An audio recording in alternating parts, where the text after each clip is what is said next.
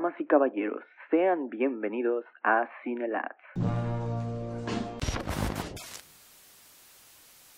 Bienvenidos al segundo episodio de su podcast Cinelats. El día de hoy, como pueden leer en el título, Jonathan y yo hablaremos de la filmografía de Quentin Tarantino.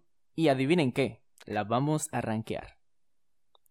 Sí, claramente, compañero. Hoy, hoy ya llegamos con los ánimos en el segundo capítulo y directo. Vamos a entrar a la filmografía de lo que yo creo que es uno de, los directores que ha tenido más impacto en la cultura popular y que a fin de cuentas se van a armar los golpes, cómo no. Aunque respetamos nuestros gustos y nuestras opiniones, pero sí se van a armar. Van a ver con uno que otro eh, intercambio de palabrita hay altos, Van a, van a, van a haber putazos porque yo no... Sí, sí, sí. Ok, hay libertad de expresión, pero yo no voy a estar de acuerdo con que tú me vengas a poner una película en el número 9, güey, cuando pues no, no me parece, güey. Exactamente, o sea, hay libertad de expresión, pero nos vamos a poner como ahorita el gobierno de Morena. Tienes libertad de expresión, pero solo si dices chido. Así que, Luis, por favor, tú les ibas a dedicar unas palabritas a nuestros escuchantes. Voy a dedicar unas palabras, pero antes nada más quiero mencionar rápidamente la dinámica de esta mierda que vamos a hacer, porque, este, si saben, Quentin Tarantino tiene nueve películas, pero Jonathan y yo vamos a dividirlas en, bueno, vamos a hacer diez porque dividimos Kill Bill en volumen 1 y volumen 2 por pues, que tenemos nuestras razones, entonces van a ser, va a ser un top 10. Ahora sí, explicada la dinámica, voy a dedicar unas palabras a la audiencia que nos está escuchando, que espero que incluso sea más que el primer capítulo, aunque es un reto muy difícil a superar, pero honestamente estoy muy agradecido con el recibimiento que ha tenido este capítulo, la verdad casi 80 reproducciones tuvo el primer episodio y fue muy impactante para mí porque no esperaba que Jonathan y yo llegáramos a esa cantidad de gente desde el principio, entonces muchas gracias y esperemos que esta comunidad crezca. Sí, muchas gracias a, amigas, amigos, maestros, mamás, eh, novias de que dijeron, ok, pues vamos a darles eh, una hora veinticuatro, si no es que menos, de todas maneras, si no lo escucharon completo, se entiende porque fue muy largo. No obstante, se aprecia de verdad que ah, se hayan tomado el tiempo de, de escucharlo, luego de, de, compartirlo en sus redes, de decir, ah, bueno, eh, ahí te va, podría hacer esto mejor, si dijeran esto estaría bien, shalá, todo ese tipo de comentarios nos ayudan mucho y pues más que nada eh, se agradece mucho de que nos hayan escuchado y que nos apoyen.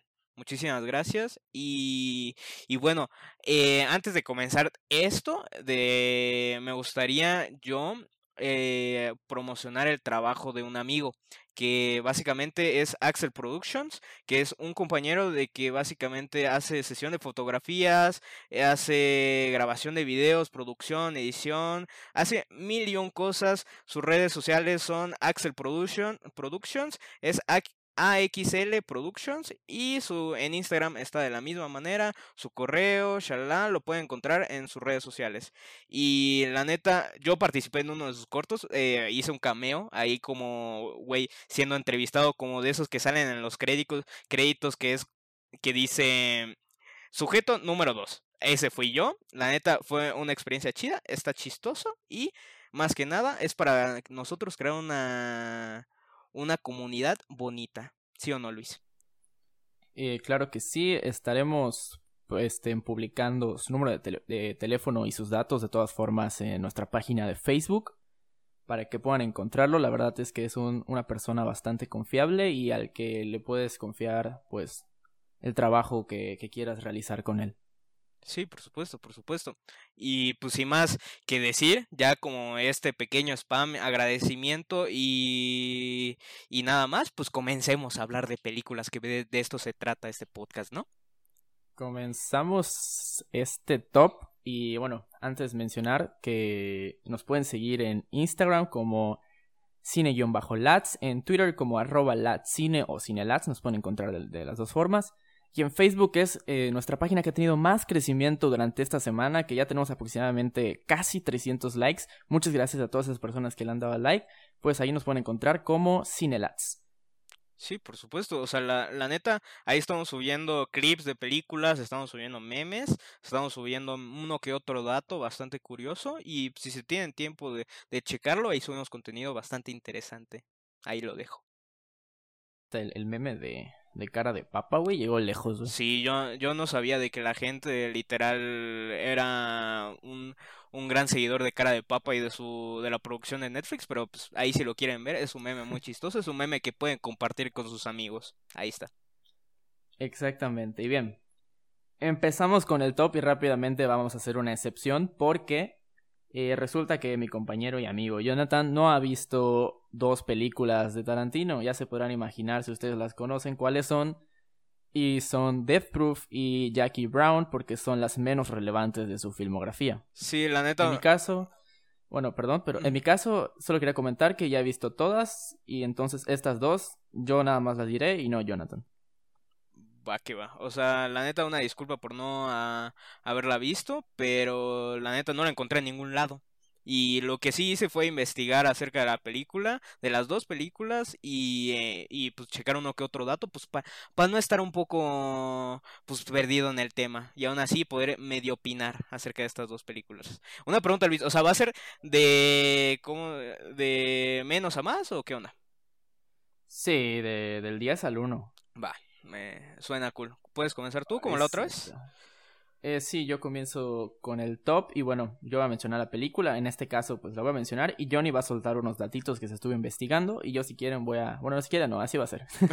voy a hablar, voy a hablar un poco de la, de la trama y pues por qué creo que están en ese puesto. Así que empezamos. Número 10 para mí la menos mejor o la peor película de Quentin Tarantino es Death Proof del 2007 protagonizada por Kurt Russell, Zoe Bell, Rosario Dawson, Vanessa Ferlito y eh, Mary Elizabeth Winstead, mejor conocida como Ramona Flowers. Sí, o sea, Death Proof, uh, por lo que estaba viendo y por lo que vi, es una historia de amor, se podría decir. Y... Eh, mm, mm, mm. Bueno, de amor, no mucho. Bueno, eh, yo no la he visto, así que por favor, tú dime, ¿qué onda? Explícamela. A fin de cuentas, no creo que nadie la vaya a ver. Exacto. Eh, si no, yo la vi en YouTube, no sé si sigue ahí, si la quieren ver, pues ahí está. Es una película que se divide en dos mitades, no tanto en primer, segundo y tercer acto, sino pues primera mitad, segunda mitad. En la primera mitad se trata del personaje de Kurt Russell, que es pues un, un loquillo, un traumado por las mujeres, que persigue a un grupo de chicas que era como una banda que estaba de moda, que era pop, o algo así, pero era una banda. Entonces, prácticamente toda la mitad, la primera mitad de la película se trata de que están en un bar y de, hecho, como dato curioso, la intro de este, de este podcast es de esa película, es de Dead Proof. Entonces, se trata de la primera mitad de que están en el bar y ese vato, el Kurt Russell, los, las acosa. Prácticamente toda la película es de ese güey acosando a mujeres, pero la primera mitad pasa algo exactamente a la mitad de la película, que para mí es la mejor escena de la película, porque ahí sí les fue todo el presupuesto, se les ve. Y la segunda mitad es prácticamente lo mismo, pero en otro escenario de que así Kurt Russell acosando mujeres y totalmente otro resultado con un final de película. La verdad el final de la película está súper emocionante, chistoso, alegre y bueno, está cagado. Pero antes de darte la palabra Jonathan, quisiera mencionar algún datito de Death Proof y es que si esta tiene alguna forma diferente de ser como que dirigida por Tarantino es porque esta pieza fue hecha en conjunto con Robert Rodríguez. Es, un, es como una película mezcla que se llama Greenhouse, que combina Death Proof con Planet Terror, que es de Robert Rodríguez. Entonces, por eso tienen como ese estilo y no son nada parecidas a las demás. Mm, de hecho, suena, suena bastante interesante. O sea, por lo que vi, era. O sea, es una película que de plano es infravalorada. Sí, eh, imagínense. O sea, está en el top 10 de mi top y de su top. Si pueden verla, véanla. Digo, no pierde nada. Una película de Quentin Tarantino es una película de Quentin Tarantino. Es de 2007. Eh, ahí ya está como que agarrando. Ya se supone que ya tiene como que marcado su estilo de director. Y y ya, eso es todo lo que yo tengo que decir de Dead Proof. Luis me, me embaucó porque me dijo, no, yo estoy llegando al lengüetazo. No sé cómo me dijiste porque no te, me dijiste, yo no tengo ningún dato. Yo no tengo ni... Es que, bueno, eso ya lo Es que sí ya lo sabía, de hecho, no, eso no lo tuve que buscar. Ya a partir de las demás ya no tengo ni un dato. así que tú serás el vato de los datos. Está bien, macizo, macizo. Eh, bueno, seguimos en la, en la siguiente. Eh, yo voy Sí. a- en el número 9 yo puse a Jackie Brown, que es así, ¿cómo se llama? Le investigué un poquito más y pues Jackie Brown puede ser de eh, tiene un concepto de que se está explotando mucho en la época de como 1960, 1970, como cuando la- hubo muchas revoluciones en Estados Unidos, que fueron la revolución hippie, la revolución de las personas de color, la revolución de las mujeres, y fue cuando eh, básicamente el cine dijo, ok, este es nuestro momento. Y empezó a hacer películas de personas de color, de, con protagonistas mujeres, shalá, shalá. Y es como un mini homenaje a lo que viene siendo eh, todo este movimiento, Jackie Brown.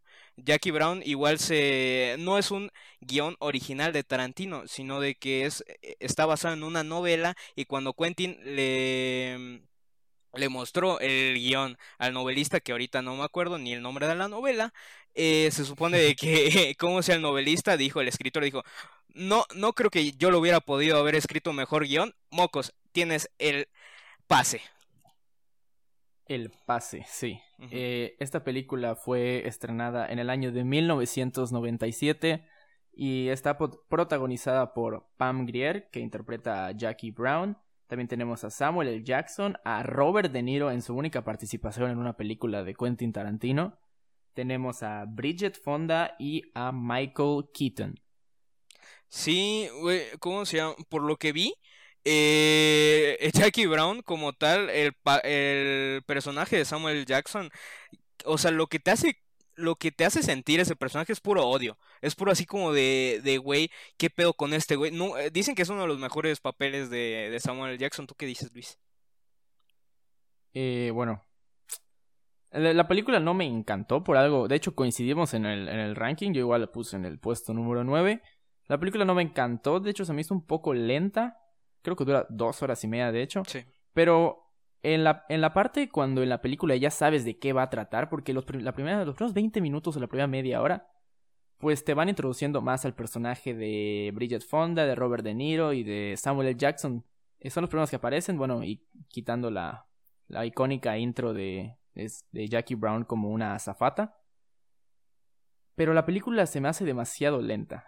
No creería que fuera tal vez de las mejores interpretaciones de Samuel L. Jackson. O bueno, es que tal vez no sea tanto su culpa, sino como que la película sea flojita, en mi opinión. Pero, pues, si eres fan de Tarantino, si sabes cómo es su cine, es creo que su tercera película, entonces la vas a disfrutar si eres fan de Tarantino, porque tiene su estilo, sus insultos, y bueno, es humor negro, es en sangre, y la verdad te la pasas bien. Sí, a fin de cuentas, eh, a Tarantino, pues básicamente lo conocemos, aparte de, de no, más bien no solamente por crear eh, diálogos eh, graciosos, entretenidos y que hacen referencias a la cultura pop, por sus escenas sangrientas, sino por la construcción de sus personajes, básicamente, de lo que te hace sentir sus, sus malditos personajes, te hace se- sentir lástima, te hacen sentir miedo, te hacen se- sentir ansiedad. Luego, más adelante iremos viendo, mientras vamos avanzando en las películas, eh, con villanos como Hans Landa, de que te creaba como con un ambiente de, dude, por favor que este güey ya, ya lo maten, o de, no, no quiero que se entere, eh, personajes como Leonardo DiCaprio, eh, Candyman en The Djan- Django Unchained, eh, de que dices, güey, o sea, tiene como que carisma, pero a la verdad, a la vez como que es como que maldito hijo de puta. O sea, todo ese tipo de aspectos eh, es algo de que define mucho a Tarantino. Y creo que por eso es a lo que se referían con el papel de Samuel Jackson.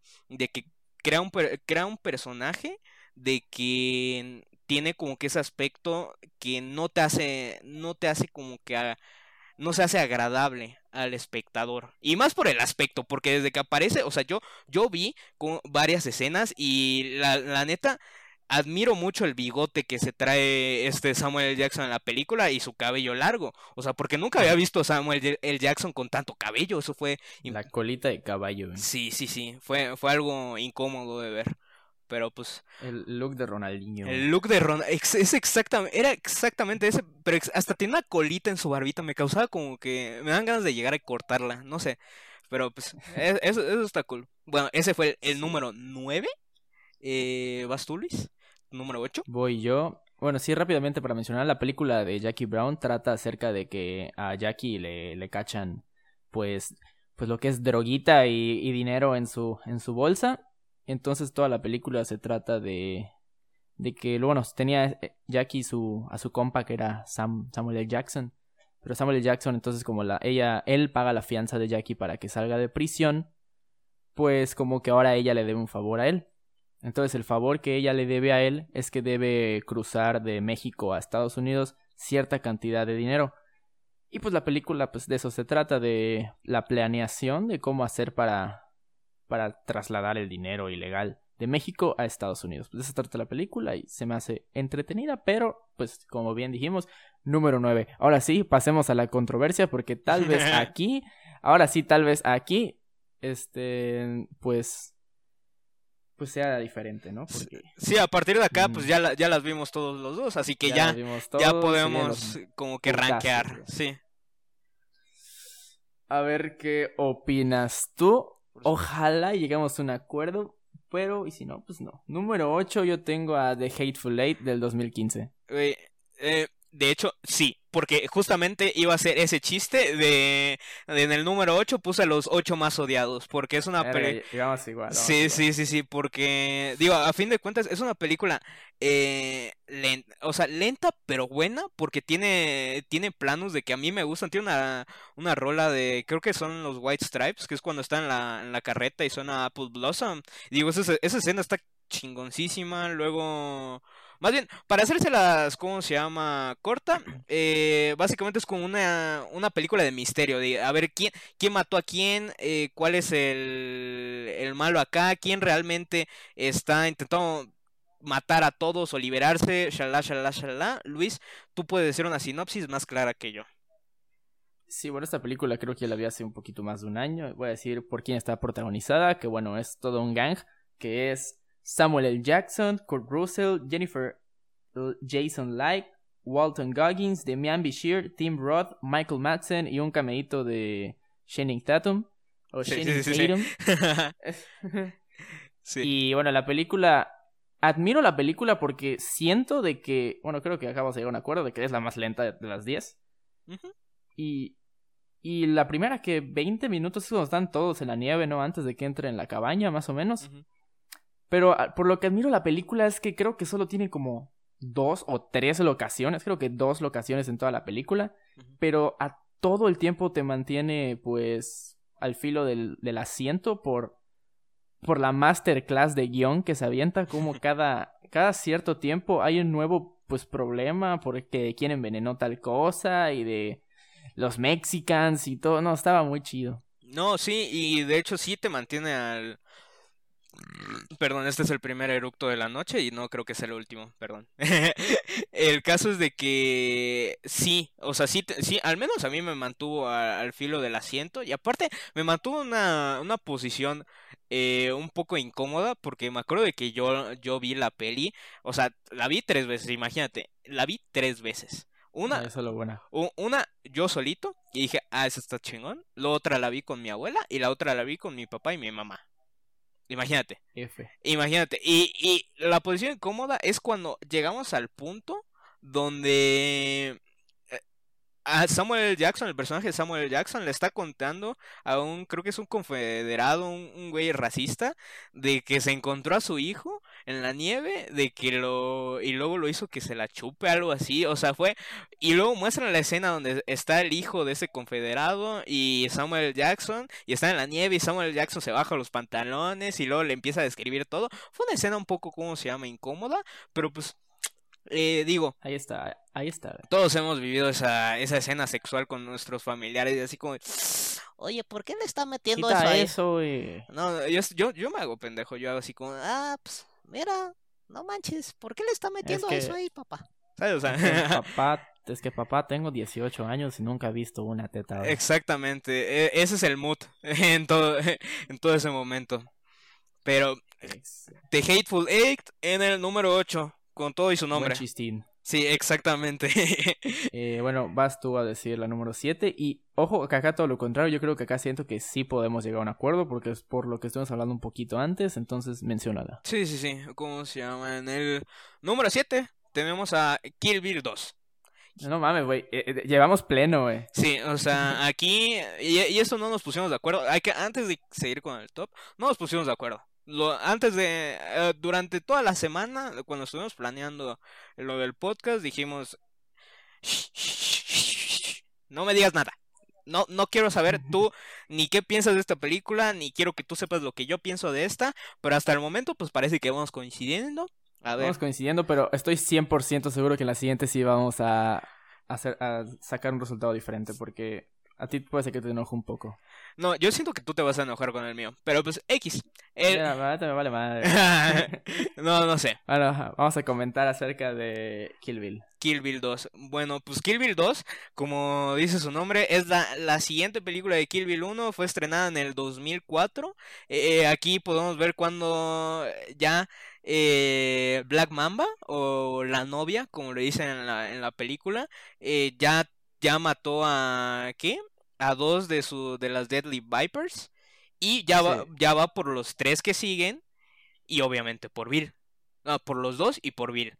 Eh, es una película de que, pues, la neta, comparada con la primera, en la primera, ya, ya habíamos dicho este dato tú y yo, Luis, solitos, pero en la primera eh, hay un montón de muertes. Ah, Ahí, literal, es el baño de la muerte, literal, es, Sí. eh, como dice el dicho, es la escena tarantinesca. O sea, donde Hasta está en blanco y negro, güey, Sí, de tanta sangre. Exactamente, exactamente. O sea, luego vamos a llegar a Kill Bill, pero pues antes de hay que poner en contexto. Eh, Black Mamba, eh, básicamente es una morra de que se, se encuentra con Bill, se enamora, shalala, luego dice, hey, no, eh, pero porque se empezó como que a meter como que en unos a- asuntos como que un poquito turbios, porque eran asesinos, o sea, literal, es, es un rollo genial. Y en la primera, básicamente, Bill llega con los Deadly Vipers a, la boda de, Black Mamba.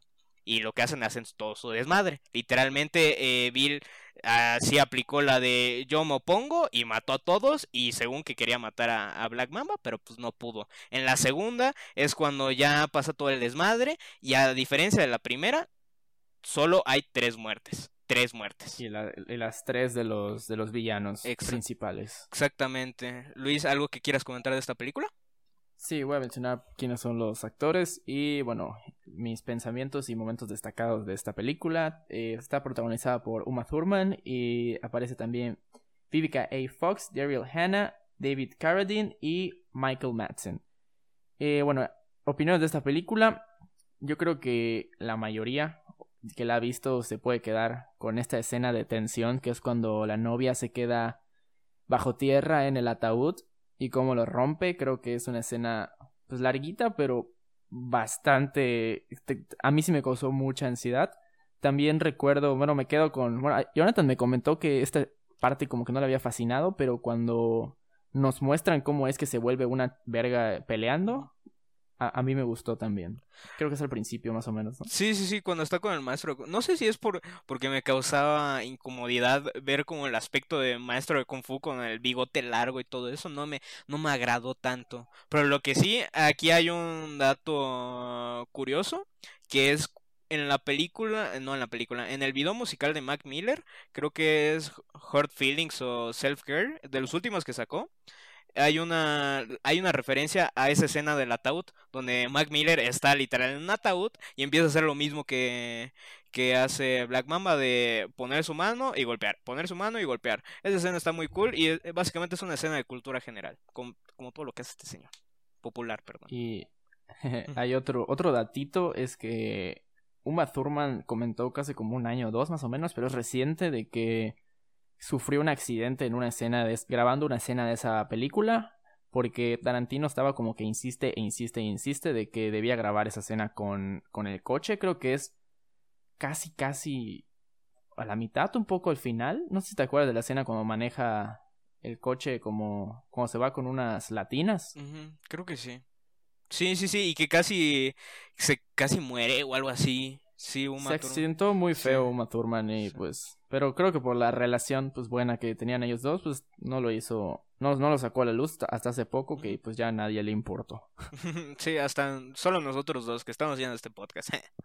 Pero Pero sí, la neta, es una película buena, no es una película mala. Pero si la comparamos obviamente con la, la 1, que la 1 en lo personal es una película muy buena, muy, muy, muy, muy buena. Eh, no, no se compara, al menos. Es una película muy buena la 1, pero siento que la 2 es un final digno. Yo siento de que está bien y dices, bueno, me siento satisfecho porque supongo que pues, todos los que vimos Kill Bill vieron pues seguiditos, bueno, al menos supongo que la mayoría, ¿no? Ves la, el volumen 1 y te chingas el volumen 2. Pero sí hay un cambio pues drástico en cuanto al estilo de pues de la película, porque la 1 es un desmadre. Desde que empieza ya te ponen la cancioncita del tweet, tweet, los vergazos. Sí, sí, Y acá pues tal vez igual otra escena que me gusta mucho es cuando están en el en la casa rodante de de quién era de Michael Madsen, De ¿no? Michael Y- Madsen. y se le infiltra a la otra morra, güey, y mete una... Mete una culebra, Sí. ¿no? En el dinero. Sí, sí, sí. Y luego le pica, lo pica y luego se es- muere. Esa escena, está- la neta, está deliciosa. Y luego cuando, no creo cómo se llama la, el personaje de la morra que no tiene un ojo, que tiene un parche, pero me acuerdo de que la escena donde literal le quita un ojo, le quita el único ojo que le quedaba, y esa, esa escena estaba muy chingona, o sea, literal hace ¡pop! y se lo quita. Y luego ahí como otro dato de que, de que está bastante cool, que esa actriz, eh, Tarantino le dijo, Ah, pues solo que te quite el ojo y te caes y ya te mueres. Y luego la actriz, a la hora de, grabar la escena, dice, ah, pues me voy a revolcar por todo, por todo el cuarto que era un baño y lo voy a, voy a hacer, voy a gritar y que la mamada, solo porque seguramente le va a parecer gracioso a Tarantino. Y en efecto, sí le pareció gracioso a Tarantino, porque se quedó la, la toma ahí. Así que ahí está el número 7. Número 7. Y eh, de hecho eso que mencionas, lo cual es, es un dato bastante curioso y normalmente inusual en las películas de Tarantino, porque varios actores han mencionado de que pues los guiones de Tarantino se tienen que respetar tal y como son, porque él todos los detallitos que pone en el guion es porque él ya se los imaginó. Y absolutamente, bueno, tal vez la, la improvisación famosa de, de DiCaprio en Django es una de las más populares, pero usualmente se le conoce a Tarantino como una masterclass de guion y siempre siempre como que pone esos detalles que tú crees que pueden ser improvisados a veces, pero incluso él ya los había pensado. Entonces ya está en el script. Sí, o sea, el, el vato sí es muy bueno haciendo todo esto de guiones, o sea, porque literal, por ejemplo, Once Upon a Time vi de que se tardó cinco años en hacer el guion, o sea, y es, y es creo que de sus proyectos más personales por, porque él ama Los Ángeles como tal, y imagínate, o sea, para tardar cinco años en hacer el guion, o Kill Bill de que se tardó un bastante tiempo en, en hacerlo, eh, Inglorious Basterds de que se supone, o sea, de que lo llevaba trabajando un montón y literal ya tiene un guion gigante con un montón, o sea, los personajes que salían ahí los quería desarrollar más y más y más, pero literal el guion dijo de que le alcanzaba para hacer una miniserie y pues dijo, pues mejor no, y recreó el, el guion de nuevo para hacer básicamente lo que hemos visto ahorita, que es Inglourious Basterds, y así con un montón de películas. Imagínate para, para la mente de ese señor. Ujú. Y dicen que ya, bueno, él dice que su próxima película será la última y a su casa. Sí, digo, pues de todas las que ha hecho, creo que sería un buen final, como pues ya no seguir alargando su trabajo, aunque pues obviamente es digno de mamador, pero pues se le respeta al señor. Se le respeta. Y ahora sí, pasemos al número 6. Y bueno, yo creo que acá ambos vamos a mencionar yo mi 6 y Jonathan su 6, porque estoy seguro que acá sí vamos a, a diferir. Y bueno, mi número 6 es Once Upon a Time in Hollywood. Ah, te parto la madre, güey. Yo sí te parto la madre.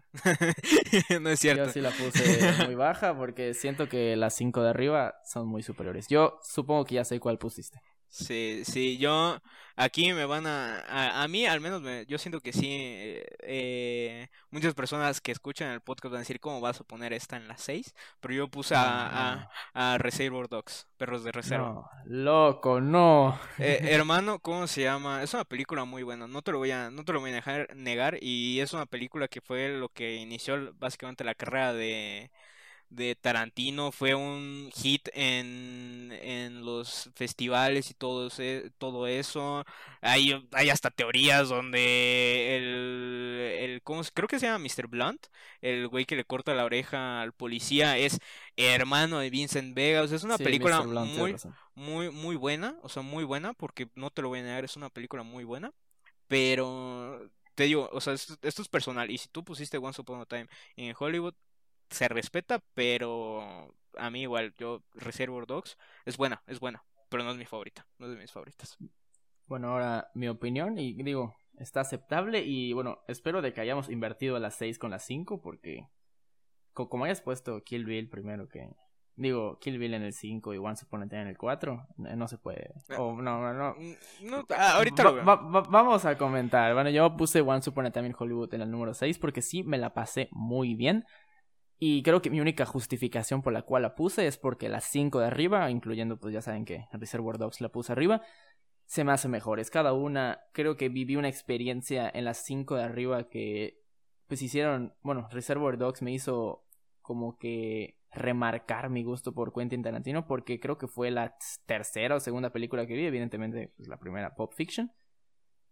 Y Reservoir Dogs me gusta mucho porque es prácticamente todo en una bodega y la película, igual, así como The Hateful Eight, te mantiene todo el tiempo así. ¿Qué pedo? ¿Qué va a pasar? ¿Qué va a pasar? Aparte, el final es muy, pa, muy en chinga.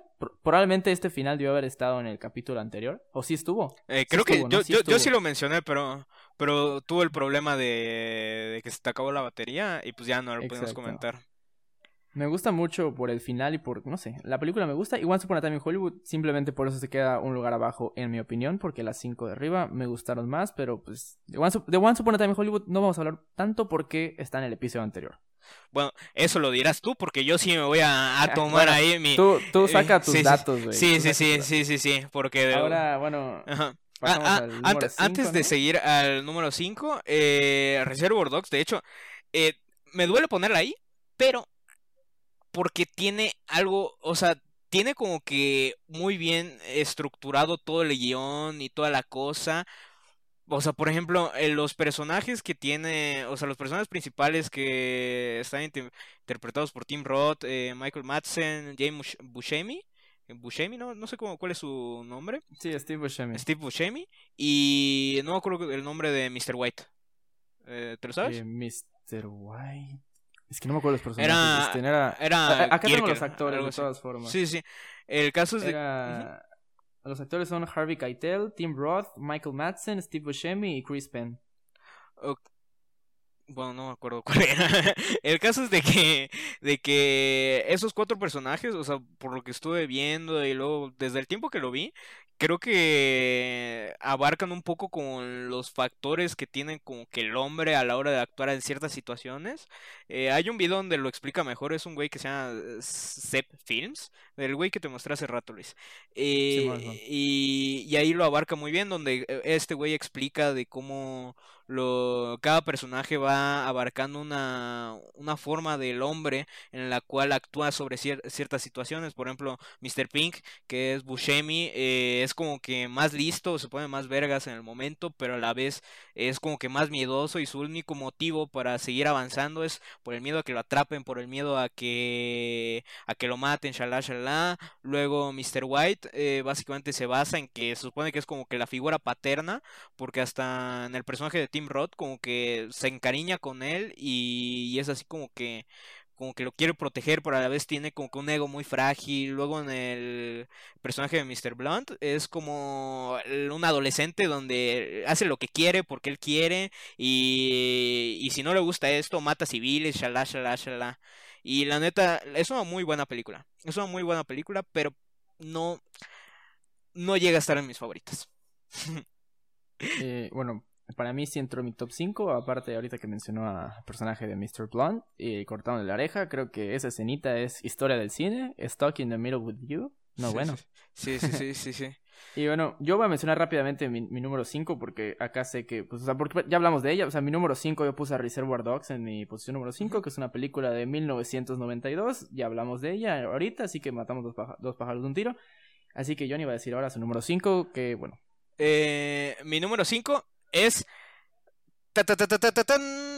Kill Bill. Kill Bill. Kill Bill. Kill Bill es con mi número 5. Eh, está literal Kill Bill estuvo batallando porque entre números número 5, 4 y 3 porque la neta esa esas sí están como que al menos para mí yo yo yo entré mucho conflicto porque la neta Kill Bill me gusta mucho muchísimo, muchísimo. Pero no, Yo solo te pido, yo solo te pido que la 1 sea la misma. Y creo que sí puede ser la misma. no va a ser la misma.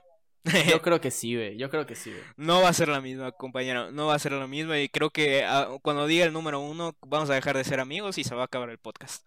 Yo, güey, yo creo que así va a ser lo mismo. ¿Por, por qué no va a ser la misma? Ajá, Ok, sigamos con, con el número 5. Sí, sí. O sea, Kill Bill, para mí, es una película genial. Genial. O sea, creo que todos los aspectos que tiene desde el comienzo de, de Uma Thurman siendo eh, el icono badass de toda, de, de toda la cultura pop, güey. De todos los aspectos que tiene la película, los colores, la coreografía, los props que utilizan, todo, todo, todo, todo es genial. Eh, Por ejemplo, eh, literal, hay una escena donde están en el bar cuando está yendo a matar a Orenshi. Y, y literal, ponen como que en la parte de, de abajo de, de la cámara y es como cristal. Y básicamente lo- las suelas de los zapatos de, Black Mamba dicen fuck you, una cosa así. Literal, imagínate, imagínate todos esos pequeños detalles, lo del Pussy Wagon, de que por cierto Quentin Tarantino lo sigue teniendo y lo saca y ya salió en un video de Lady Gaga.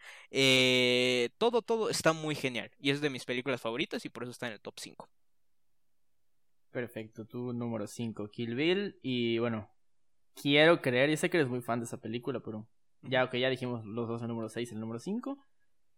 Eh, mi número 4 es, es Kill Bill.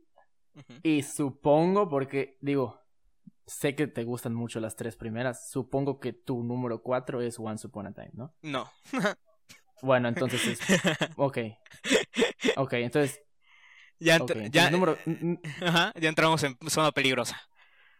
Número 4 es... Mi número 4 es Kill Bill. Ajá. porque, bueno, sí se me hace ampliamente superior a las... ¿Cuántas tengo? Seis arriba.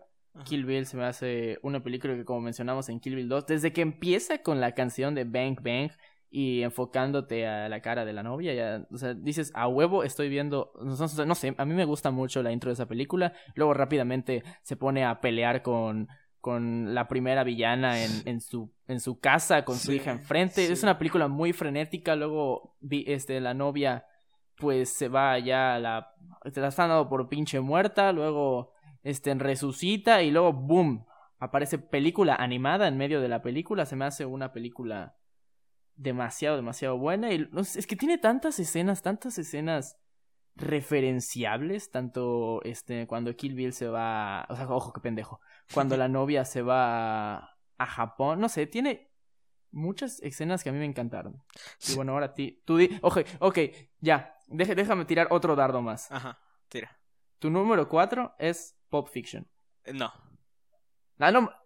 cre- creí que te gustaba más entonces. Ok, la número 4, dila. La- mi número 4 es Inglorious Basterds. Bueno, es de Ah, que, es de que, mm, sí, sí la subiría más. Fíjate que sí subiría más eh, Inglorious Basterds y hasta voy a hacer corrección. Porque, por más de... ah, ah, es de que está, está muy conflictivo todo este pedo. No, ent- entonces ya, ya sé por qué dijiste que no vas a considerar la 1, porque seguramente ya la dije, güey. Eh, seguramente sí, tal vez sí, tal vez no. Seguiremos avanzando en el, en el, en el limbo de lo que es este, este top. Pero pues voy a, o sea, eh, imaginemos de que mi número 4 y 3 están como que muy en el, es- eh, muy como que a- al filo. O sea, muy, muy juntitas. Nada más de que, de que puse los nombres porque dije, ah, pues, chance y, y para que me lamenten menos. Mi número 4 es Inglorious Basterds, porque sin duda es una película de que, número uno, tiene un actorazo como antagonista principal, que es Hans Landa, interpretado por Christophen, Christophen Waltz, que literal, es, es ese güey te hace, a mí, o sea, literal, la volví a ver a- a- hace poco y me, literal, me dieron ganas de ir al baño de las escenas de tensión que te crece, güey, de la escena del bar cuando sale Michael Fassbender y están ahí y la caga Michael Fassbender eh, haciendo como se llama el 3 con lo, con otros dedos que no eran, literal, es una escena Ah, de que, neta, ¿cómo se llama? O sea, siempre que veo la película, digo, por favor, que esta vez no la cague, que esta vez no la cague, porque sí, sí, sí, sí me hace crear tensión, el desarrollo que... Ahí como que, no sé si decir que hubo desarrollo de personajes, pero sin duda eh, hubo más tensión que en otras películas. Creo que a mi parecer. ¿Tú qué opinas, Luis? Bueno, Inglorious Basterds, Inglorious Basterds a, a, mí me encanta. Es, tiene, está protagonizada por Brad Pitt. Tiene a Christoph Waltz, Eli Roth como el oso judío. Tiene a Melanie Laurent, Diane Kruger, Michael Fassbender. Y bueno, a mí me encanta esa película. Yo entiendo, puedo entender por qué la pusiste en tu número 4. Aparte, gente que nos está escuchando, cabe aclarar que yo creo que a partir de la posición número 6, porque Sí, yo creo que a partir de la posición número 6, ambos estamos de acuerdo que amamos todas las películas. Sí. A partir de la posición número 6. Sí, Tal vez a partir de la 7, porque, bueno, no considero, al menos en mi opinión, que me fascinan los ocho más odiados, ni Kill Bill 2, ni Jackie Brown, ni. Son películas que me gustan, pero no las pondría como que me fascinan. En cambio, a partir en mi top de Once Upon a Time, que es la número 6, todas, todas me encantan y sí las volvería a ver sin problemas. Mi número 4 fue Kill Bill y la tuya fue Inglourious Basterds. Inglourious Basterds. Sí, sí, sin duda, eh, hasta, no sé, es de que esa película tiene escena, tiene escenas que me hacen sentir muchas cosas, o sea, igual como que sentir así como que lástima por el personaje de... No creo cómo se llama... ¿Tú, tú, tú te acuerdas cómo se llama? Bueno, acabo de decir el nombre de todo el reparto, pero no me acuerdo exactamente de su nombre. De... de... ¿Cómo se llama este güey? El que sale en Civil War. Daniel Brawl. Damian Brawl. Ese güey, ¿cómo se llama? Me, me hace sentir como que lástima, pero a la vez digo, ay, hijo de tu puta madre, porque era un nazi, güey. ¿Sabes? Pero igual como que siempre le andaba tirando el pedo a Shoshana. Luego cuando Shoshana dice, ah, huevo, güey, me voy a vengar de lo que le, le hicieron a mis padres, güey. O sea, no sé, está, está muy cool y está en Amazon Prime, si, si la pueden ver. Creo que la mayoría de las películas de, de, de pinche Tarantino están en Amazon Prime. Así que échenles un ojo. Tienen que echarle un ojo porque, claro, son, pues son bastante buenas, la verdad. Sí, sí. Y bueno, yo, yo quiero hacer un pequeño spoiler de mi número uno. O sea, no voy a decir el nombre, evidentemente, todavía no. Pero quiero decir que el número uno no es mi favorita en cuanto a gustos, pero la puse en el número uno porque considero que es la mejor. O sea, una cosa es tus gustos y una cosa para mí es considerarla la mejor. Entonces, creo que ya podemos pasar al número 3. Creo que también vamos acá a diferir porque sé que a ti te gusta mucho esta. Y yo puse el número 3 a Django. Sí, o sea, yo, yo, Django para mí es una obra de arte. Yo en mi número 3, yo aquí hice el sacrilegio para muchos, puse a Pulp Fiction. Puse a Pulp Fiction de, de número 3. Ahí ya el silencio que hiciste, dijiste, puta madre, ese era mi número uno. En efecto, lo acabo de adivinar, me saqué la lotería. Pero pues, Eh, bueno, ¿qué te voy a decir? yo voy a opinar. Voy a opinar yo primero de por qué puse a Django sin cadenas en el número 3. ¿Por qué puse Django sin cadenas en el número 3? Al igual que mis argumentos muy sabios en los números pasados, es porque la número 2 y la número 1 me gustan más.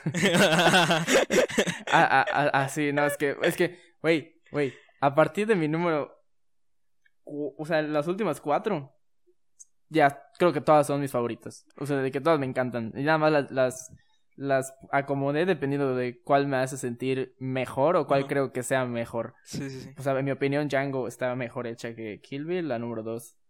No sé, eh, yo pienso de que, pues Django, no, a mí, esa película yo no la conocía, de hecho, hasta, bueno, hasta hace como un año y medio que me la recomendó Jonathan porque le gusta mucho. Sí, Simón.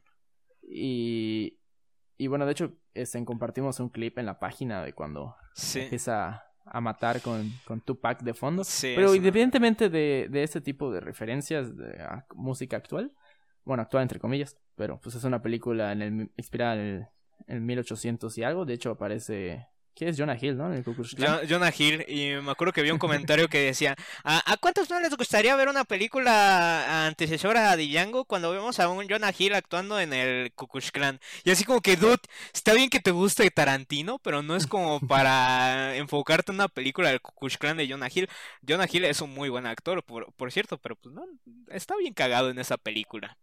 Está muy cagado. Django está protagonizada por Jamie Foxx, Leonardo DiCaprio, Christoph Waltz, Kerry Washington y Samuel L. Jackson. Ahora tú di por qué crees que Pulp Fiction es la número 3. La número 3, o sea, si te soy sincero, Pulp Fiction fue de las primeras películas de que, que me, me dijeron, me hicieron sentir algo por el cine, por decir, wow, ¿cómo es de que ver a un- a un señor de color siendo violado güey, y luego a Bruce Willis rescatándolo me hizo sentir tanta adrenalina y tanta tensión? O ver a, a John Travolta eh, viajar en su coche a toda velocidad para salvar a una Uma Thurman toda ahí, ¿cómo se llama? Cricosa, güey. O sea, todo ese todo ese, todo, todo, ese tipo de cosas me hicieron sentir mucho. Y aparte, el soundtrack es un soundtrack que dices, wow. O sea, porque tiene. O sea, literal, te comienza y te da un golpe, güey. Que es eh, Mircerlu, que es la típica, la típica rola que te hace sentir todo, güey, toda la adrenalina y comienza... Es lo de Black Eyed Peas, ¿no? está inspirado, o sea, ¿cómo se llaman? Los Black Eyed Peas la agarraron. Y la neta está muy cool, o sea, la neta, Pulp Fiction es una película de que revolucionó la cultura pop, o sea, porque tenían, primero que nada, aunque no lo crean, la varias productoras decían, no, no, no queremos eh, Pulp Fiction. Eso no es muy complicada, ¿cómo es de que primero está vivo este güey? luego se muere, luego vuelve a revivir, luego, ¿cómo se llama? No, no, no entendemos esto. Y así que este de, de Tarantino fue hasta que fue a ver a Miramax y Miramax dijo, va, güey, jalo, esto sí. Que chinga su madre Miramax. Eh, ¿Por qué? Pues porque Harvey Weinstein era el dueño. Ah, sí, cierto, güey. Sí, cierto. Ah, y de hecho pueden ver eh, al comienzo de cada película, de, eh, de, varias películas de Tarantino, sale Weinstein Productions, una cosa así, güey. Pero, ah, The Weinstein Company, pero pues... Pero pues... Ni, ni, ni es tema para otro podcast, pero pues... El caso es de que, la neta, eh, Pulp Fiction es una película que revolucionó, sí, porque se, o sea, infectó toda la cultura popular de la mejor manera y e hizo que los actores se enfocaran más en películas de producciones independientes. O sea antes eh, en ese momento Bruce Willis que tenía que era el actor más cabrón del momento uno de los actores más cabrones eh, se enfocó en esa producción independiente. Y qué pasó pues, se levantó y eso es genial. Y yo la puse en el número 3 porque a diferencia de las dos de las dos de arriba eh, no me hace sentir tantas cosas. Sí fue una película que me inició en el cine, pero no me... No sé, es eh, como tú dijiste, a partir de la de la de las seis yo amo todas y las volvería a ver todas. Y estos son gustos personales y, y es cuál me gusta más, porque en la siguiente que, que vayamos a decir, pues es... La, la siguiente vamos a saltar a la 1 o decimos la 2? La 2. Ok, bueno, eh, bueno, para decir, yo quiero decir unos datitos de, de Pulp Fiction. Por supuesto. Porque pues es mi película favorita de, de Tarantino. Sí, sí, fue la primera que vi, fue la que más amor le tengo y pues protagonizada por John Travolta, Samuel L. Jackson, Yuma Thurman y Bruce Willis, Willis, perdón. Willis. es que ese no sé, se me fue. eh, bueno, esta película, de hecho solo me sé como dos datos, güey. Tú creo que le investigaste más en general a esto, pero solo me sabía dos y es uno que te había mencionado, que es el que el coche que, que maneja Vincent. En realidad, en la vida real era de del Patas de Tarantino, pero se lo habían robado y hasta hace poco relativamente, la verdad no más el año, pero creo que fue esta década. Le, le devolvieron ese coche porque lo encontraron. Entonces, eso es un dato curioso. Y el segundo el segundo dato que tengo es que en la mítica escena cuando, cuando tienen que inyectarle a, a Mia Wallace esa, esa madre, no me acuerdo qué era. Adrenalina. Esa eh, creo que sí, sí, sí, sí. Esa, esa escena fue grabada en reversa. Sí, sí, sí, sí, porque para que se vea un movimiento más brusco o algo así. La neta, la neta les quedó bien. Y hay otro dato de Pulp Fiction, es de que el coche, cuando eh, Bruce Willis uh, atropella a Mr. Wallace, y, lo chocan y toda la cosa, el coche donde está Bruce Willis sale en Kill Bill y en Dead Proof. En Kill Bill cuando está estacionado y creo que Kill Bill está saliendo de un restaurante, no sé. Kill Bill, perdón, la novia. sí, sí, sí, sí, sí, sí, perdón, una disculpa, señores.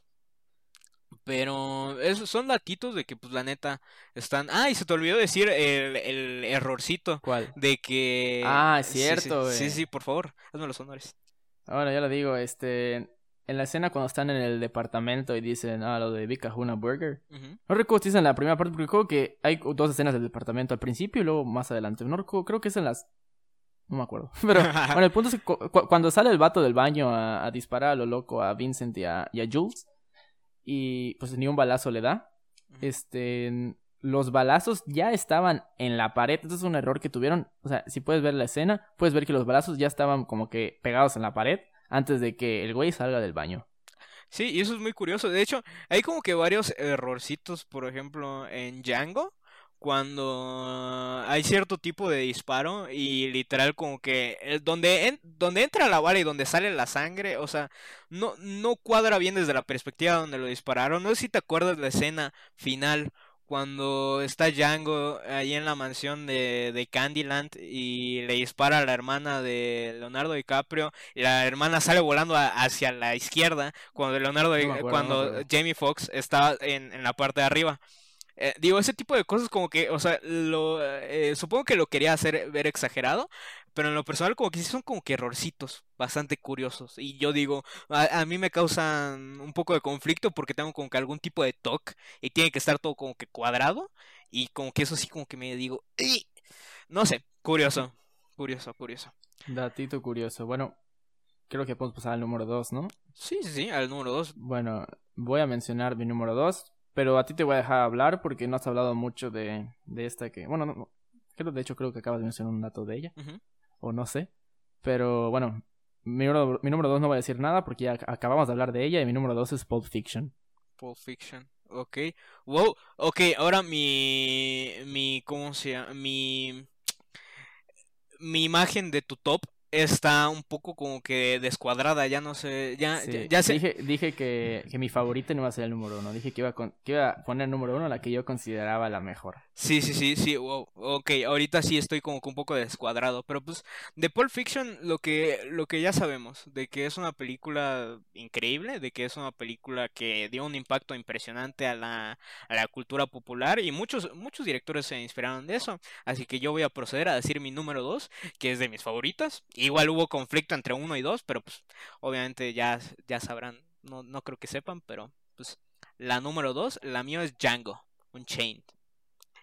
Django. Eh, Django tiene la, de mis escenas favoritas de todo el cine, que es cuando eh, Django busca, o sea, damos una sinopsis porque está, está chistoso, porque comenzamos dando sinopsis de la de las primeras tres y después ya dijimos, ah, pues ya, ya todos la vieron. porque no teníamos nada bueno que comentar. Sí, sí, sí. bueno, tú no habías visto las primeras dos y las demás pues no Sí, sí, sí, y ya, pero pues ahí está. Bueno, el caso de que la, una sinopsis rapidita de Django, básicamente Django es un es un hombre negro en una, en una época antes de la de la guerra civil, creo que es. Y, que y que básicamente él se, se había querido escapar con su prometida, más bien con su ya esposa Brumhilda de una, de una plantación y luego resulta que lo venden, los se, encuentra con Christoph Waltz y es cuando Christoph Waltz le dice, ok, yo soy cazarrecompensas, te salvo, pero me ayudas a cazar estos tres güeyes y de ahí eh, Django le dice, ah, no, pues yo tengo esta esposa y luego Christoph Waltz le dice, ok, tu esposa tiene un nombre alemán, me caes muy, muy chingón y tu esposa igual me cae muy chingón aunque no la conozca, vamos a rescatarla, se van a la rescat la quieren rescatar, es un rollo porque tiene, tiene escenas muy crudas, tiene escenas donde donde creo que deconstruyen, desconstruyen el término de película western. Porque Luis, tú cuando yo te digo serie western o película western, ¿cómo te imaginas a los protagonistas? Me lo imagino como una película de Clint Eastwood. De Clint Eastwood, claramente, porque como así nos, así nos, ¿cómo se llama? Nos pintan a las películas de western. Ahorita ya básicamente no ha salido ninguna, pero creo que Django es una clara, o, o sí ha salido, no sé. Luis? No me acuerdo. Bueno, el caso es de que Django tiene como que ese tipo de, de, de arquetipo donde el protagonista es un hombre negro antes de la guerra civil, donde va y mata a hombres blancos que están a favor de la, de la esclavitud, cuando las películas de vaqueros de en ese entonces eran hombres blancos matando a nativos americanos como, que querían defender sus tierras, no sé, es algo, es una película muy buena, muy, muy impresionante porque hay escenas que dices, wow. Hay escena, una de mis escenas favoritas y creo que Luis, Luis y yo la, la hemos hablado mucho después. De que es la de D'Artegan Motherfuckers, que es literal una escenaza donde D'Artegan era un esclavo que el personaje de, de, Leonardo DiCaprio dice, ah, pues se lo doy a los perros, jajaja, XD, porque se quiso escapar y a los que lo mataron, eh, este de Jamie Foxx llega y les mete una putiza increíble. Sí, eh, esa, esa, película tiene igual muchas escenas. No sé si todavía pues, memorables, porque la película no tiene tanto tiempo, creo que tiene ocho años. Digo, todavía no se puede volver así como de culto o algo así. Por según yo necesitas un poco más de tiempo. Pero tiene muchas escenas que sé que en algún futuro van a quedar ahí. Pues para enmarcar. Por ejemplo, al principio de la película, más o menos al principio, está muy chingón como cómo negocian con el sheriff, ¿te acuerdas? Sí, sí, sí.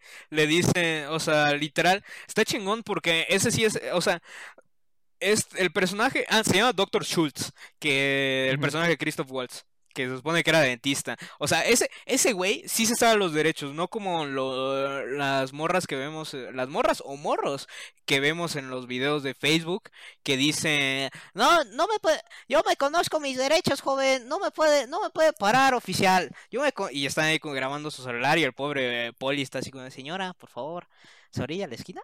Por favor. En cambio, en esa escena, el doctor Schultz sí, sí sale y le dice, eh, a mí no, por favor, le recuerdo de que si me dispara a mí en la calle, en este preciso momento, eh, va contra la ley y tengo su palabra y aquí tengo mi papelito y este güey resulta que era un, un hombre muy buscado y ahora usted me debe dos mil dólares. O sea, ese güey sí se sabía sus derechos.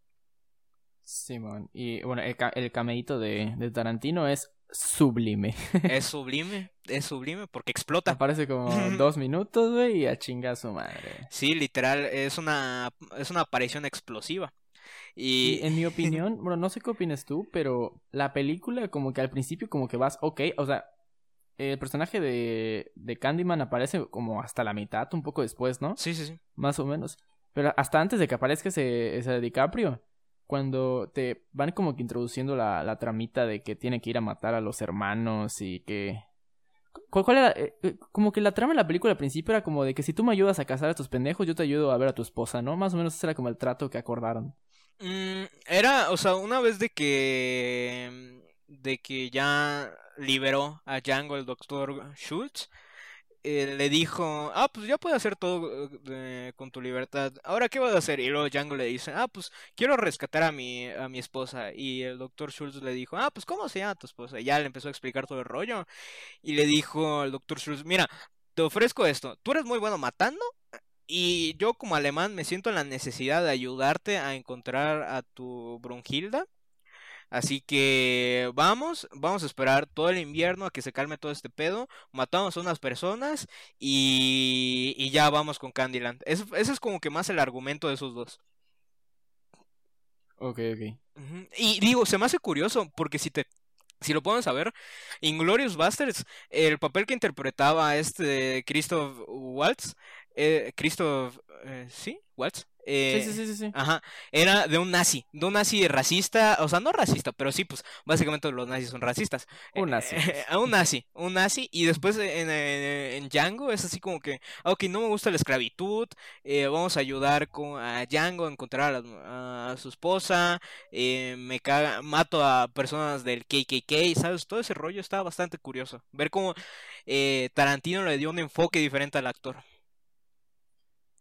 Sí, y bueno, como mencionaba antes de, escenas icónicas, sí, ya me acordé de una y efectivamente la que mencioné hace, hace unos bastantes minutos en el podcast era la escena de la improvisación de, de DiCaprio. Yo creo que esa escena ya, ya está como que ya es bastante memorable.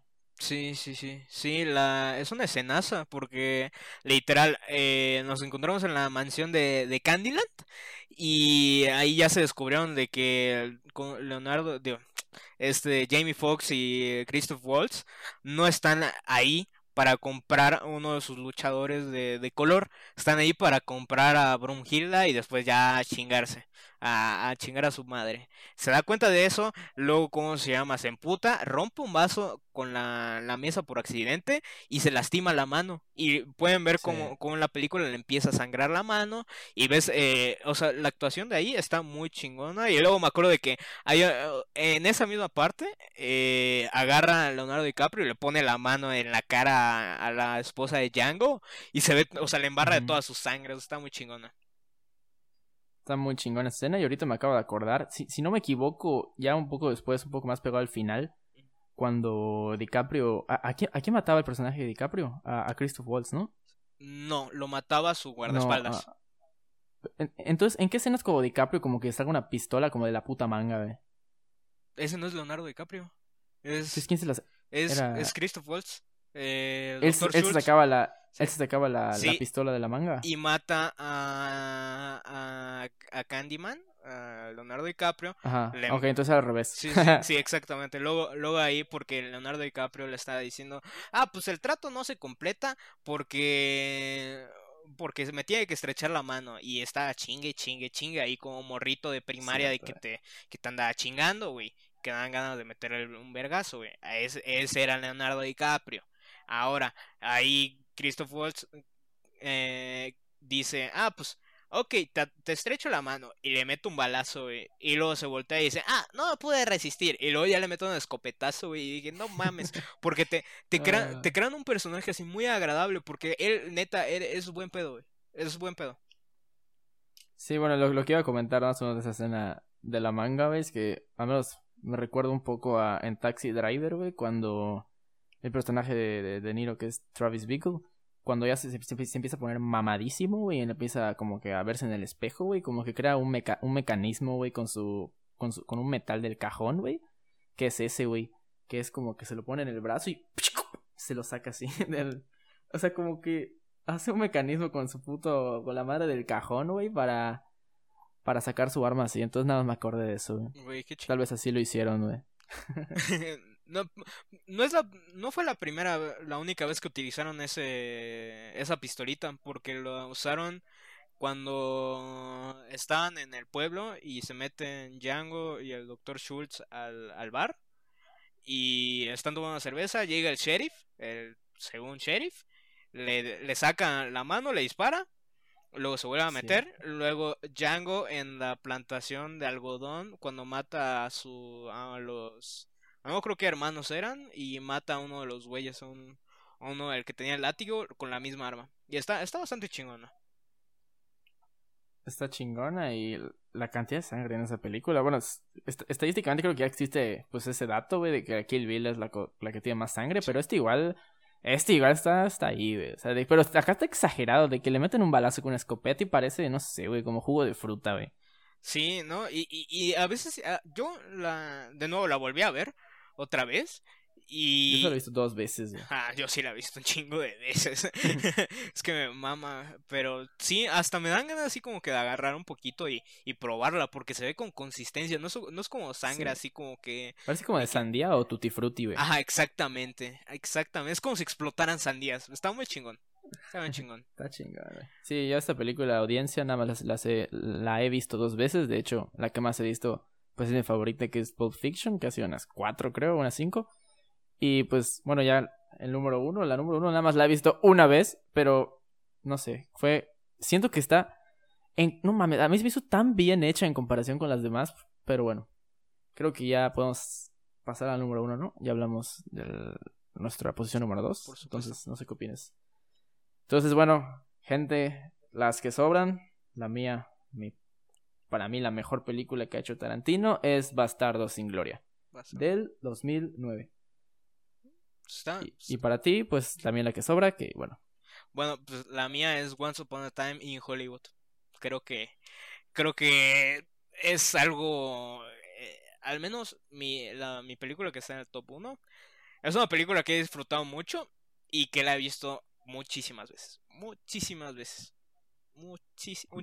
Va a ser controversial. Sí, pero pues a fin de cuentas son nuestros gustos. las, luego, luego, para que sea esto dinámico, nos pueden, si ustedes han visto las películas de Tarantino, las que hayan visto, cuáles les parecen las mejores, las peores, y pero eso al final lo, lo, empezamos a decir. Por de mientras, Luis, por favor explícanos por qué Inglorious Bastards. ¿Por qué creo que Bastardos sin Gloria es la mejor película de Tarantino? Sencillamente desde la escena de... la película empieza y ya tienes los huevos en la garganta. Porque se, trata de que es un personaje demasiado... vale madre ese personaje en la película, pero ese güey tenía escondido a judíos. Y entre esos judíos estaba Shoshana, que bueno, ella sí es una de las protagonistas de la película. Y llega el personaje de, de Hans Landa, o sea, llega Hans Landa hablando que en francés, creo. Eh, y, y, es, es, algo que me encantó. La película creo que tiene como cuatro idiomas. Que es el inglés, francés, italiano y alemán, ¿no? italiano entre comillas. Porque creo que solo lo habla Hans Landa. Eh, este, Hans Landa sí lo empieza a hablar. Sí, por eso, por eso, solo Hans Landa. Y luego, de entrada... Gorlami. Bueno, Gorlami.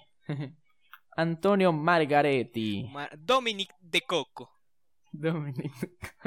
y estaba muy cagado porque supuestamente en, en, el, el veterinario, no sé dónde verga estaban, este, decían su, no, no, no, es que, es que tú eres el que habla peor, güey. Mejor tú, tú no lo digas, güey. Sí, sí, sí, sí. Y luego, luego en, esa escena cuando están con Hans Landa, eh, llega este güey y les empieza a hablar en, en, italiano. O sea, y les habla así bien pinche rápido. Y creo que ya está una vez donde les habla en español.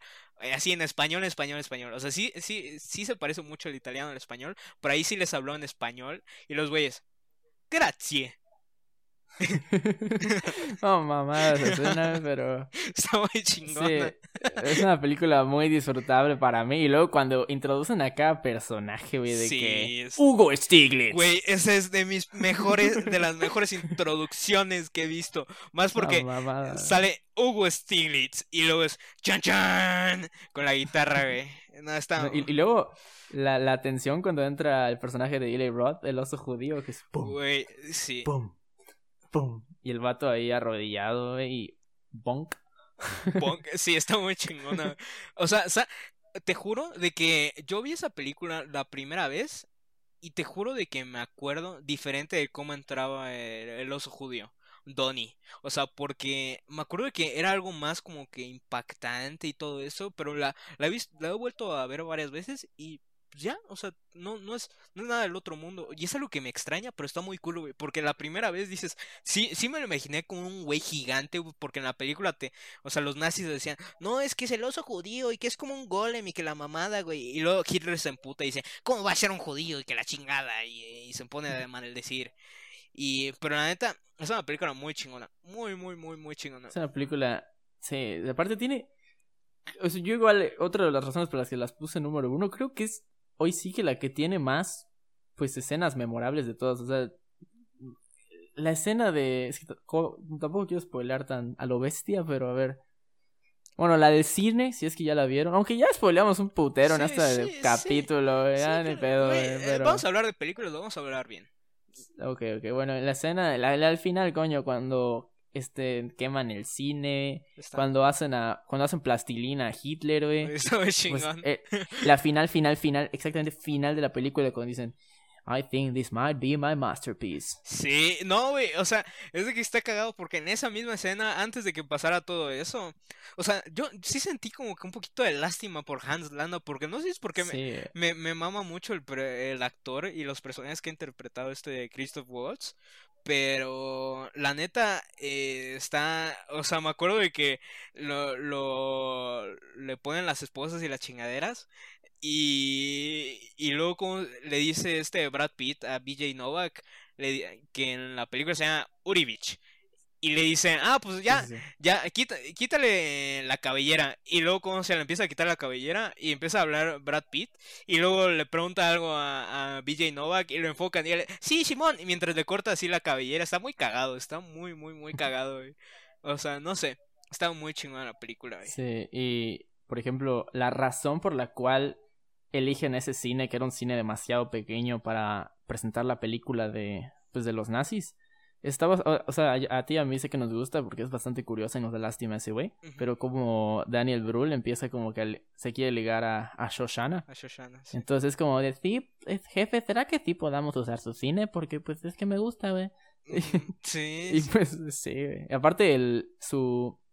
¿Qué era? ¿Era su, su, su pareja o su amigo, el, el, el negro? Sí, el negro. Sí, sí, sí. Era su pareja. Sí, sí, sí. Sí. Entonces, ujú. es que sí está muy, muy- está muy, muy... Se me hizo muy, muy chingona, la verdad. La neta, sí está. Es que es una película muy, muy buena. Y, y de nuevo, o sea, parece que yo la. O sea, pusimos como que diferentes películas en diferentes lugares, pero a fin de cuentas nos, nos maman todas. O sea, al, menos yo puse un ranking porque teníamos que hacer el ranking. Si no, yo pondría casi todas en el número uno. Porque neta, sí Bueno, están muy buenas. Yo la verdad sí me, sí me mantengo firme con, con mi ranking. Siento de que, o sea, como ya mencionamos varias veces, a partir de la número 6 ya es, ok, ¿cuál me gusta más? ¿O cuál siento que es mejor? Pero sí siento de que en mi orden siento que sí influye, o sea, no es tanto de que los puedo ver desordenados, siento de que sí están cada una donde deberían de estar, en mi opinión, y en el cual el impacto, qué impacto me ha causado a mí.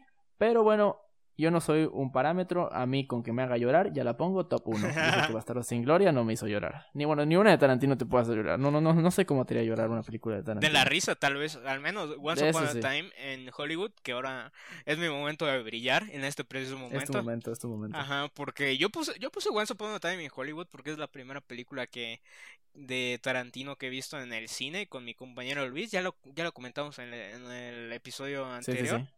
Pero la neta es un, es una película que a mí me gusta cómo está como que creado el ambiente de, de que hay 1969, ahí como que con musiquita chingona, luego el tema como tal de la familia Manson que, o sea, lo tocan pero no lo tocan a la vez, o sea, es una, es, a mí en lo personal me gusta mucho eh, cosas de, de asesinos seriales.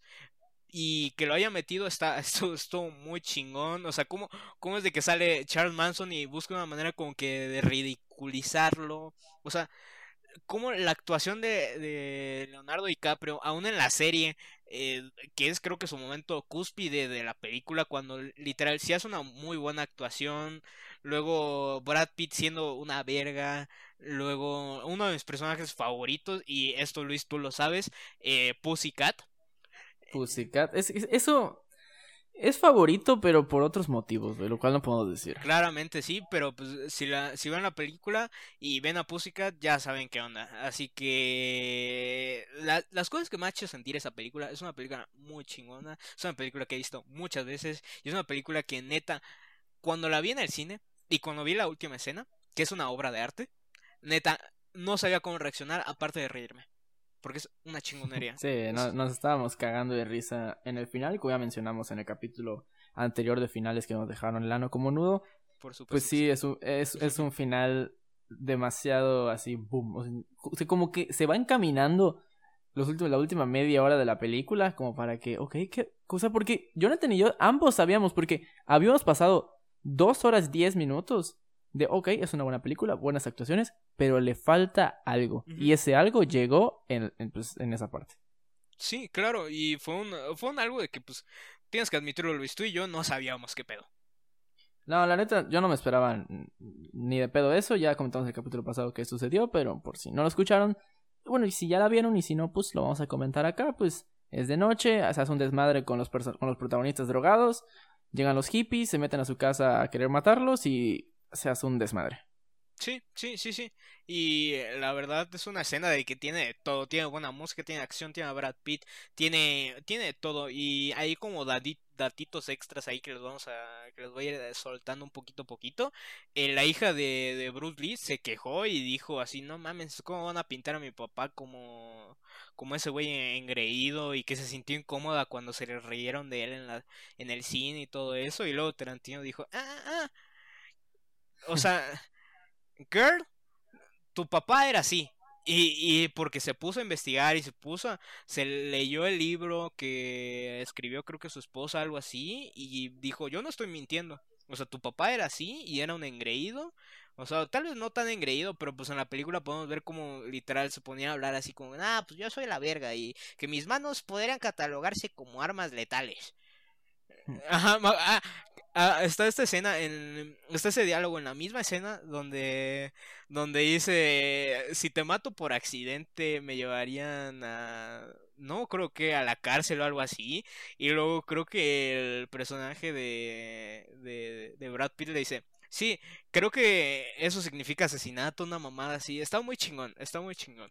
La neta, es una película que, que, a mí me mama mucho. Si la pueden ver, de nuevo está en Amazon Prime. Es una obra de arte.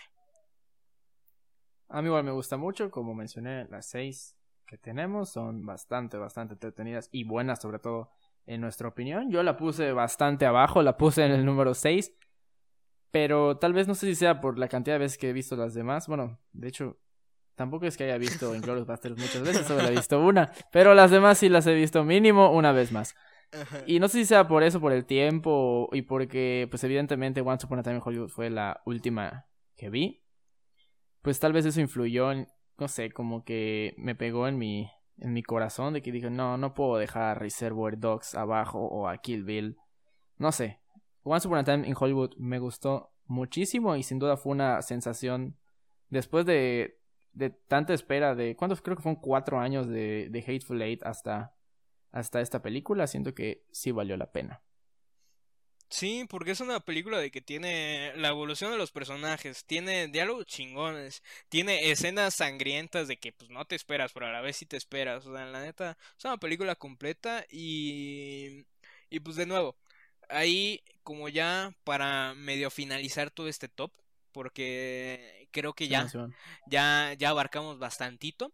Eh, ahora a las personas que hayan llegado a este a este punto. Ahora eh, me toca a mí, yo les debo 10 pesos, ya vayan acumulando ahí las personas que lo terminan de ver. Eh, Luis les debe 10 pesos, ahora yo les debo 10 pesos.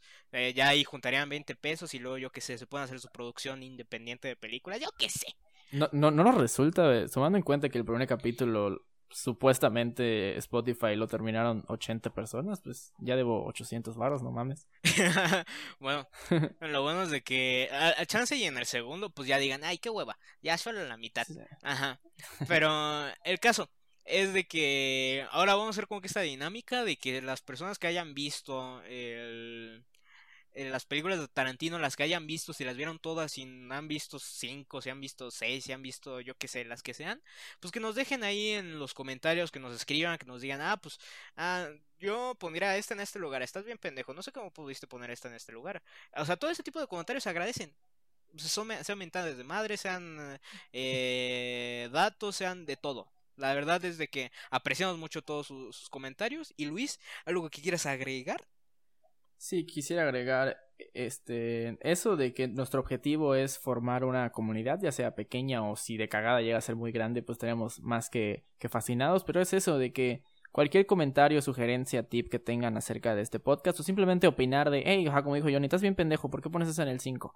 Pues no lo hagan comentar en cualquiera de nuestras redes sociales eh, que las mencioné al principio de este episodio, en Twitter, Facebook o Instagram, y estaremos muy agradecidos y les contestaremos.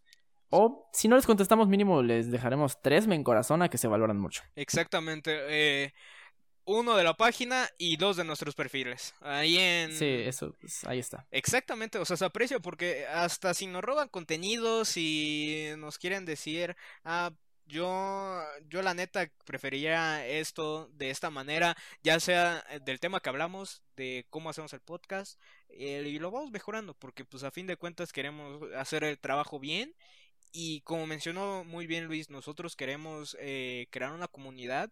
Como ya dijimos, si tienes algún proyecto que estés realizando de, yo qué sé, de filmografía, de, fotografía, de lo que sea, o hasta las, o sea, por ejemplo, nuestro amigo Richie, de nuevo, un, un saludo a Richie, ahí su canal de, de Twitch es Soy Ara, eh, Soy y A R A H junto si lo pueden ir a ver, a todo lo que ustedes hagan, nos envían un mensaje y pues colaboración, lo que sea, nos envían un mensaje y vemos qué pedo, cómo lo hacemos. ¿No, Luis? Sí, y finalmente, ya para acabar, eh, la, misma dinámica que, el episodio pasado, un saludo, Cacho.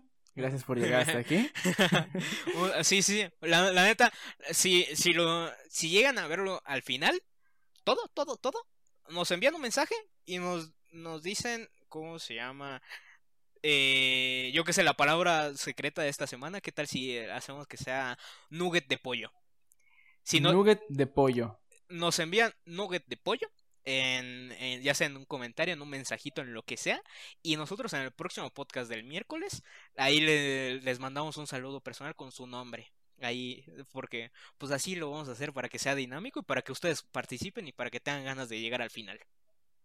¿No? Sí. ¿Y quieres hacer una pequeña revelación, una pequeña sorpresilla o lo quieres mantener en incógnita sobre más o menos de qué va a tratar el podcast del próximo miércoles porque tenemos en mente hacer un 2-1, 2-1 y eso ahí lo dejo. No sé si quieres revelarlo o lo mantenemos así. Sí, sí, como para que no, no sea así como que saca, saca de onda. De que, eh, o sea, va a ser dos, dos podcasts con tema o sea, como lo, lo fue la semana pasada de que fue las películas que me dejaron el ano como nudo. Y esta que es el eh, ranking de películas de Tarantino. Ahora, para que no se nos acaben los temas tan rápido de que tenemos una lista larga, pero pues no nos queremos como que acabar todo bien rápido. Queremos hacer como que un miércolesito perdón, eh, ¿cómo se? eh, libre, ahí como que tema libre de nosotros hablando, yo que sé, de noticias, de, de películas que vimos en la semana, de todo ese tipo de cosas, y hasta nos pueden decir, ah, pues me gustaría que hablen de esto, porque nosotros somos muy habladores, podemos hablar de lo que Exactamente. Sí, sí, sí, nos todos los temas que ustedes nos pueden sugerir van a estar pues disponibles y seguramente van a ser hablados los miércoles que, que vayamos sin guion. Porque pues eso queremos, este, formar una comunidad y pues como es miércoles libre, justamente te dije, güey, este, no vayamos a ponerle miércoles libre en el título. Sí, sí, sí.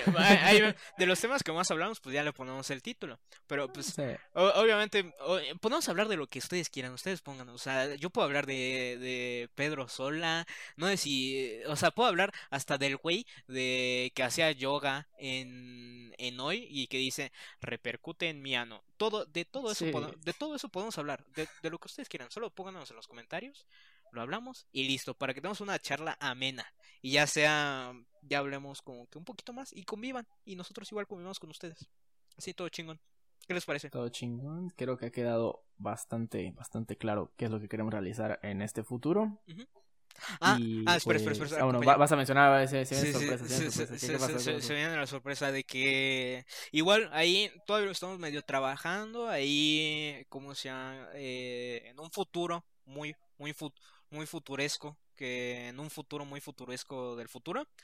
Y hacer como una colaboración, ya sea nosotros en otros podcasts, traer a otras personas, así que si, quiere, si quieren anotar, si están, si tienen algún proyecto, de nuevo, eh, de podcast, de lo que sea, pueden enviarnos mensaje, nos envían, nos ponemos de acuerdo y pues vamos planeando. todavía está en construcción esa área, pero ahí para que lo tengan en cuenta, si quieren venir a echar la, plática del coto, el coto pero con su sana distancia, claro que sí. Sí.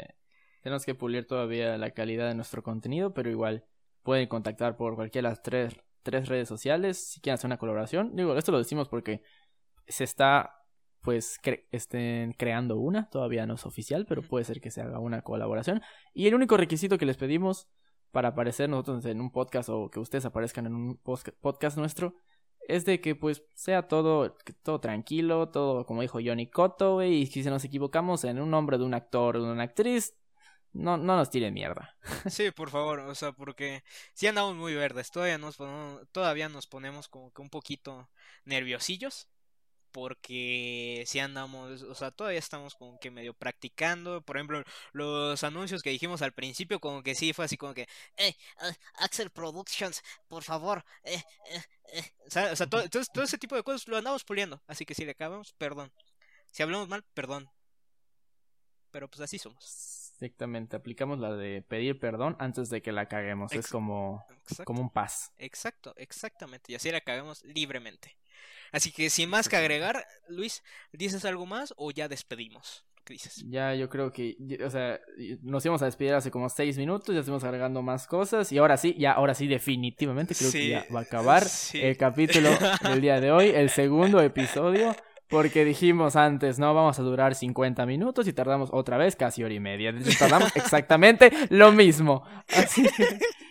Una disculpa, Tardamos la neta. lo mismo, pero no importa. Una disculpa, la neta, pero es que nos enganchamos mucho y pues nos gusta. Por ejemplo, en este caso fue las películas de Tarantino, nos gusta mucho. Y recuerden, ya, para despedir, Nugget de Pollo, si quieren que digamos su nombre, nos envían el mensaje. Cada semana va a cambiar el, el- la palabra mágica y listo.